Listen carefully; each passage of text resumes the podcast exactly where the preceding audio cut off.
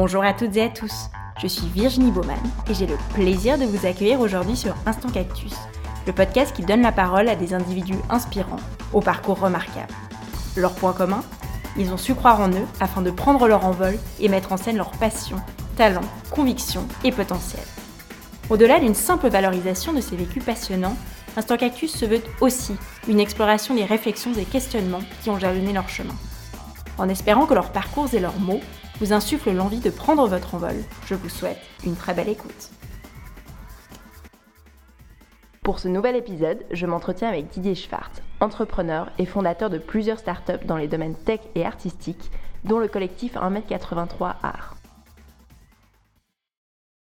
Salut Didier, merci beaucoup pour ta participation aujourd'hui. Merci à toi. Bah, je vais te laisser te présenter peut-être pour commencer, que tu nous racontes un peu ton parcours ces dernières années, et voilà, en termes études, projets, emploi, un petit peu tout. Alors, je m'appelle Didier Schwartz, j'ai 31 ans et puis euh, j'ai eu la chance ces dernières années de vivre à différents endroits, que ce soit à Lausanne, à Madrid, à Boston ou, à Londres. Et euh, j'ai vécu effectivement 5 euh, ans à Lausanne où j'ai fait mes études à HEC. Puis voilà pour mon parcours académique et mes lieux de vie. Et ensuite, des projets? Je crois que tu étais pas mal dans tout ce qui était entrepreneuriat tech, notamment. Oui, oui alors je suis. Alors, tech et pas tech. J'ai assez vite commencé, en fait, pendant mes études à à, rejoindre une, association sur le campus qui s'appelle Fréquence Banane, donc l'association euh, radiophonique de, euh, de l'EPFL et de l'UNIL.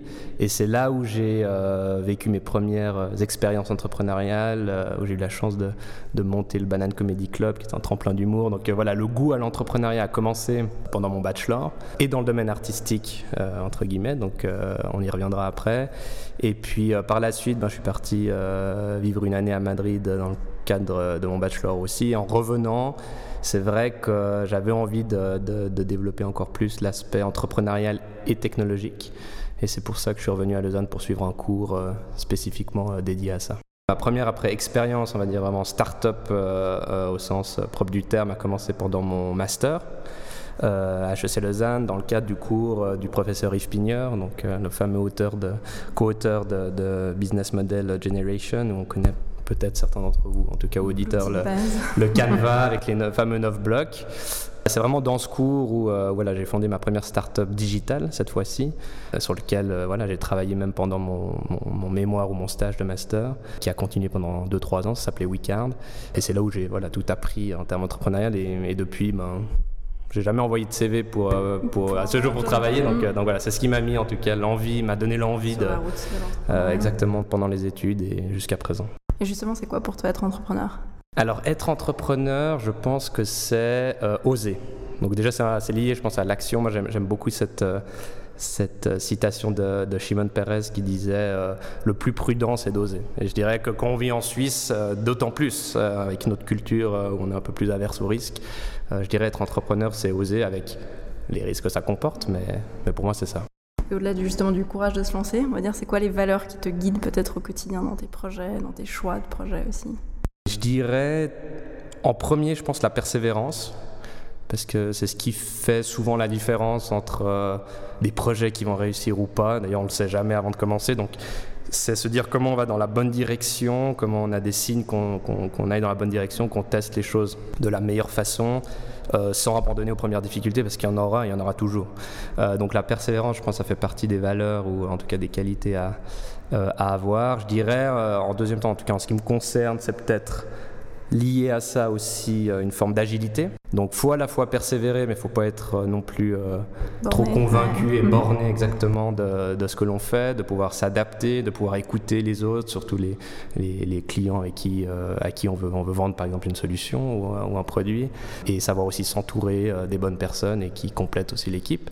Peut-être en troisième, une troisième valeur, une troisième qualité, je pense, et en ce qui me concerne est importante, c'est la bienveillance. Mais je ne dis pas que je l'ai, mais en tout cas, j'aspire à ça parce que j'aimerais qu'on dise de moi, j'avais lu ce fameux livre où il fallait marquer trois adjectifs qui nous décriraient à la fin de notre vie, et j'aimerais qu'on dise de moi que j'étais bienveillant, parce que les personnes, en tout cas, qui le sont avec moi, euh, m'apportent énormément.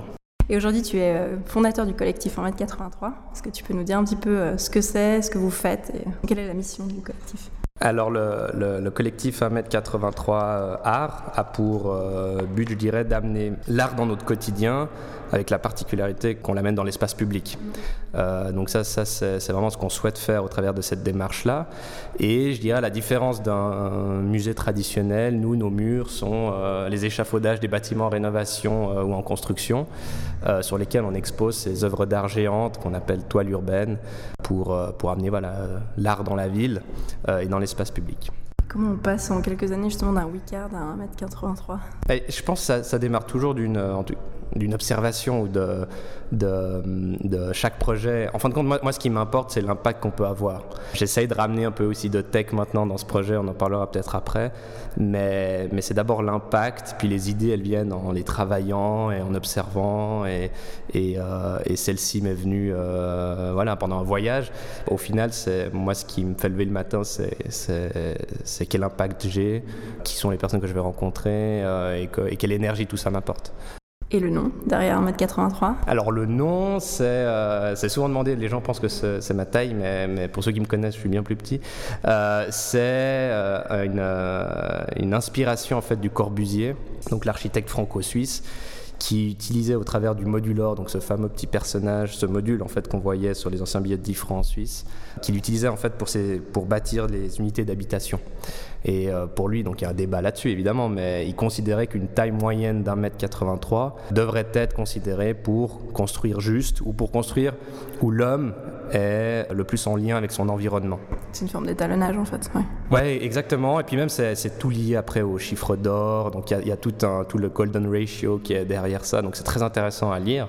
Mais pour nous en tout cas, ce qui était évidemment important, c'est d'être à la fois ben, être euh, mettre l'homme et l'être humain au centre de tous nos projets. Donc c'est en ça qu'on était très lié à ce que faisait le Corbusier. Donc considérer l'être humain au cœur de, euh, de notre démarche. Et puis aussi, ben, voilà, ce clin d'œil à l'architecture parce que on est éminemment euh, lié euh, à l'architecture euh, qu'on prône également. Et justement, quels sont les expos que vous avez mis en place à ce jour alors on, en a fait deux. la première elle s'appelait Trait d'Union. Donc c'est une toile urbaine qui était sur le boulevard Helvétique 14 à Genève, signée de l'artiste Guillaume Perret. Donc c'est un photographe neuchâtelois. on a exposé ces deux magnifiques portraits que je vous invite à voir aussi sur, sur le site. Et puis la deuxième exposition qui est toujours d'actualité, on va être décrochée en octobre, c'est l'exposition Métamorphose euh, qui est actuellement donc sur euh, l'aile Jura d'Unibastion, aussi à Genève, dans le parc des Bastions. Et ça, c'est une œuvre en fait euh, originale qui s'appelait Vous êtes ici de Mathieu Bernard Raymond, qui est un artiste franco-suisse qui vit à Beauvais et avec qui on a eu la chance de, collaborer. Justement, comment est-ce que vous sélectionnez ces artistes dans un processus de sélection? Comment ça se passe? Alors, non seulement un processus, mais aussi on s'entoure, comme je le disais avant, dans, dans l'équipe de curateurs et curatrices professionnels. Euh, c'est très important pour nous que, prône la forme euh, artistique hein, dans notre démarche. Alors effectivement, on, a ces toiles géantes et, juste avant de répondre à la question, c'est l'intérêt pour nous, on va dire, on a trois euh, objectifs à atteindre quand on fait ça. Le premier, c'est effectivement de sensibiliser, je crois, les, citoyens à une œuvre ou même à les questionner en fait de façon inattendue dans la rue, dans la ville, puisqu'on ne s'apprête pas forcément à voir ce qu'on va voir, où on va le voir. Et puis deuxièmement, bah, lié à cette question-là, c'est aussi de, mettre en avant un artiste contemporain, peut-être un peu moins connu, mais on s'assure alors pour le coup justement que euh, l'artiste soit vraiment euh, de qualité ou en, tout, cas son travail soit, vraiment reconnu pour ça. Et c'est pour ça qu'on s'entoure de, de curateurs et curatrices professionnels qui auront le travail d'aller chercher ces œuvres euh, d'art qu'on va l'exposer, qui existent déjà pour le moment. Par rapport à la méthodologie utilisée ensuite, ça, c'est aussi très important. C'est peut-être un signe distinctif que l'on a avec d'autres démarches hein, dans l'espace public. On n'est de loin pas les seuls et de loin pas les premiers. Mais je crois là où on innove, et euh, justement l'inspiration m'est venue de ce voyage au Japon sur l'île de Naoshima, c'est ce lien très fort entre le lieu, le bâtiment, euh, son environnement et l'œuvre d'art et la façon en fait chaque fois dont on procède et généralement il y a des fois plein d'artistes qui nous ont écrit pour pouvoir être exposés on leur dit ah mais tant qu'on connaît pas le bâtiment ni le lieu on ne sait pas en fait quelle œuvre de le fit, en fait, exactement on ne sait pas quelle œuvre d'art on va mettre. Et à partir de là il y, a, il y, a, une urbaniste qui travaille sur, euh, sur cet aspect là architectural aussi on s'inspire de l'architecture de l'histoire de l'environnement et sur euh, après après réflexion et, et après avoir trouvé des thématiques fortes la curatrice va aller chercher des œuvres d'art qui vont dialoguer mhm. avec ce lieu, avec cet environnement pendant la durée des travaux. Et je voulais te demander justement comment est-ce que vous réalisez ces toiles? Oui, alors c'est vrai qu'on ne se rend pas compte de la, aussi de la technicité qu'il faut. Euh, on, travaille, on essaie de travailler très localement. Euh, donc là, on travaille avec une, une, une, société qui est basée à Genève. Donc tout, tout est imprimé à Genève qui viennent aussi monter l'œuvre parce que c'est quand même plusieurs euh, dizaines de kilos, voire centaines de kilos. Et les formats que l'on réalise jusqu'à présent, c'est quand même de l'ordre de 400 mètres carrés. Euh, donc c'est très grand. Euh, il faut une sacrée infrastructure aussi pour, pour maintenir l'œuvre sur le, bâtiment. et voilà comment, comment on réalise ça? Je reviens juste au point des, du, choix en fait, des artistes que vous exposez. Est-ce que tu dirais que vous considérez, enfin tu parlais avant des, différents piliers de la, mission du collectif, est-ce qu'en parallèle vous considérez aussi comme des dénicheurs de talents Est-ce que c'est un des axes de la mission ou est-ce qu'au contraire vous capitalisez sur des artistes euh, tu, le disais, voilà, que le choix se fait en fonction du bâtiment, mais des artistes déjà un petit peu reconnus, entre guillemets? Je dirais c'est assez libre. Puis il y a la, ce qu'aiment à dire les architectes, le génie du lieu aussi. Euh, donc, euh, donc on n'a pas de, contraintes, on n'a pas de limites.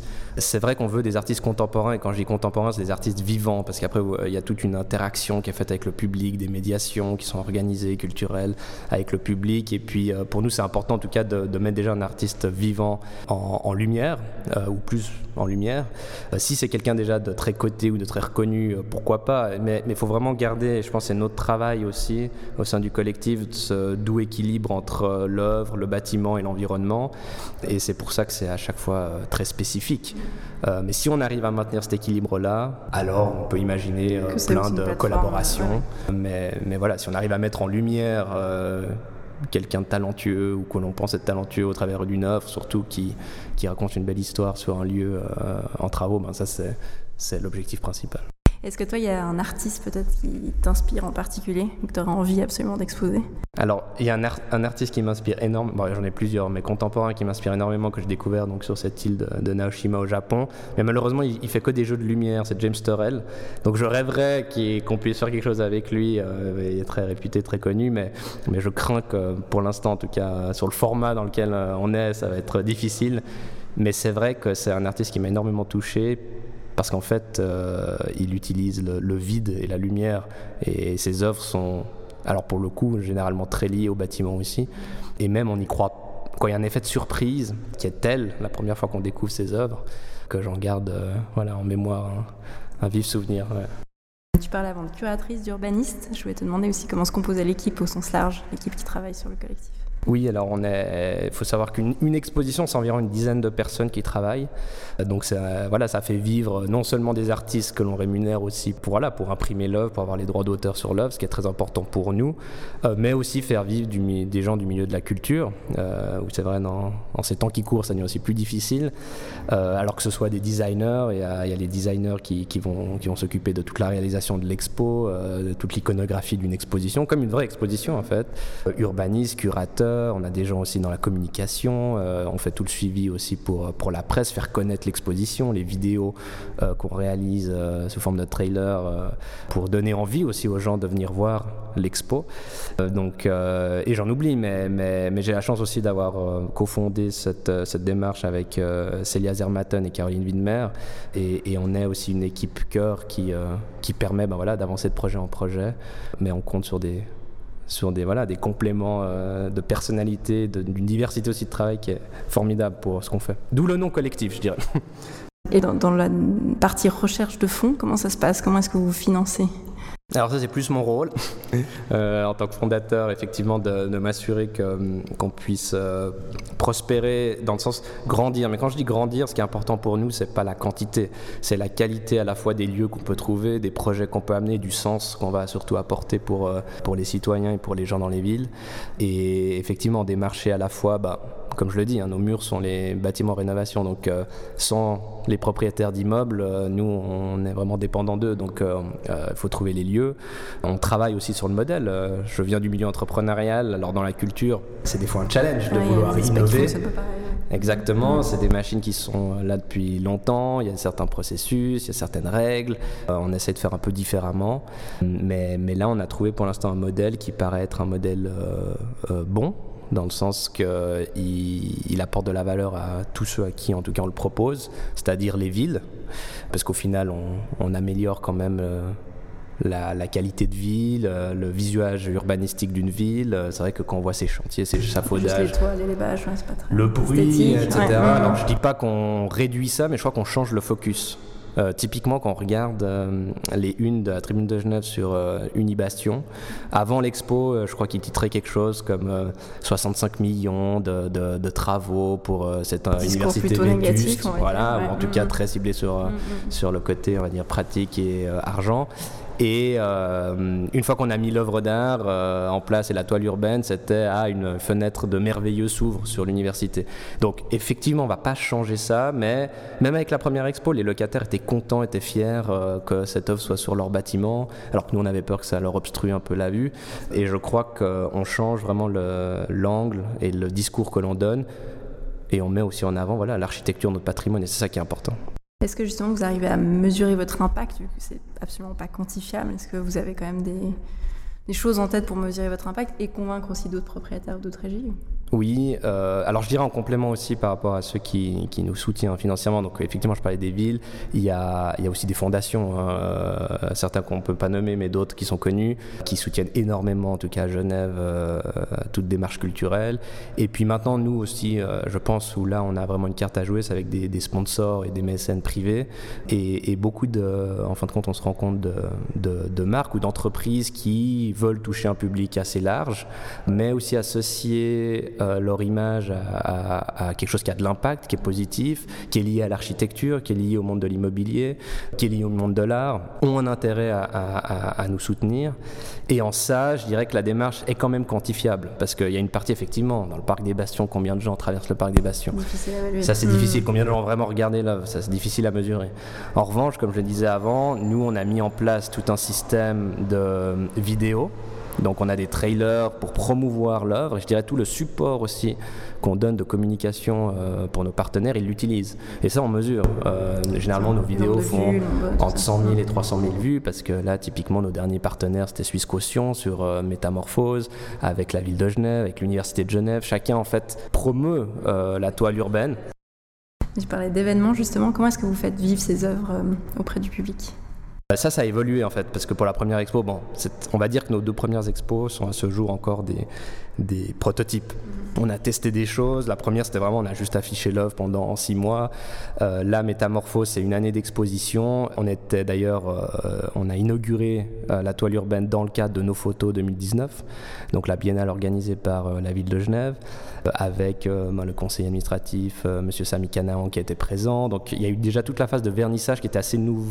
C'était une phase assez nouvelle pour nous, avec voilà certains politiciens, des représentants de l'université, de nos partenaires, de nos sponsors euh, donc ça c'était très important déjà d'avoir un événement marquant, l'artiste qui vient, qui s'exprime, euh, l'émotion qu'il a aussi devant la toile à ce moment-là. Donc euh, ça c'était un premier, c'est des premiers événements maintenant qu'on fait à chaque fois, c'est un vernissage. Et on a organisé cette année d'autres événements assez particuliers. On va dire, il y en a un, c'était le, le, concert de Noël avec le chœur gospel de l'Université de Genève. Alors on essaye toujours d'avoir, on fait pas des événements pour faire des événements, mais là il y avait un lien très fort parce que sur l'œuvre de Mathieu Bernard Raymond, il y a une femme seule qui regarde un paysage et euh, à Noël, euh, en hiver, euh, sous la neige, il y avait tout un, voilà, tout un groupe de gospel qui chantait devant l'œuvre illuminée. Il y avait tout un, écho en fait entre l'œuvre et, et, le concert. Donc là, ça faisait sens. Et ça, c'était voilà un des événements qu'on peut, qu'on a pu organiser. Et puis aussi, maintenant, on met en place des médiations pour différents publics. Et là, on a fait une médiation culturelle qui devait se faire voilà, pendant le Covid euh, à l'origine dans le parc avec les enfants euh, des classes de 5P à 8P sur le canton de Genève, puis qu'on a dû adapter. Euh, Covid oblige. Et donc concrètement, qu'est-ce qu'ils ont fait ces enfants? Quoi ça consistait? Alors, alors la médiation en fait s'appelle euh, Qui sont les paysages Donc effectivement, si vous allez voir l'œuvre de Mathieu euh, Bernard Raymond, comme je la décrivais avant, cette femme seule qui regarde un paysage, on ne sait pas vraiment quel paysage ça représente.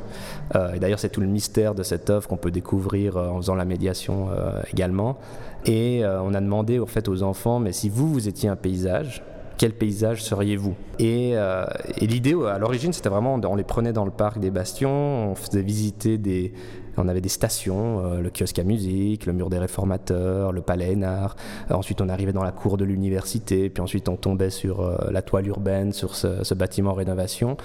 Et tout l'enjeu et tout le but de ça était de questionner les enfants sur ce qu'ils voient, les paysages à la fois naturels, les paysages historiques et en final le paysage artistique de l'œuvre euh, sur le bâtiment. Et comme le Covid est arrivé, ou la Covid est arrivée, euh, on a dû tout adapter ça. On s'est dit, bon, ben, soit tout tombe à l'eau, soit de nouveau, un peu le côté résilient ou persévérant. On, a, on, a, on s'est dit, non, on va adapter ça et on va faire une médiation en ligne.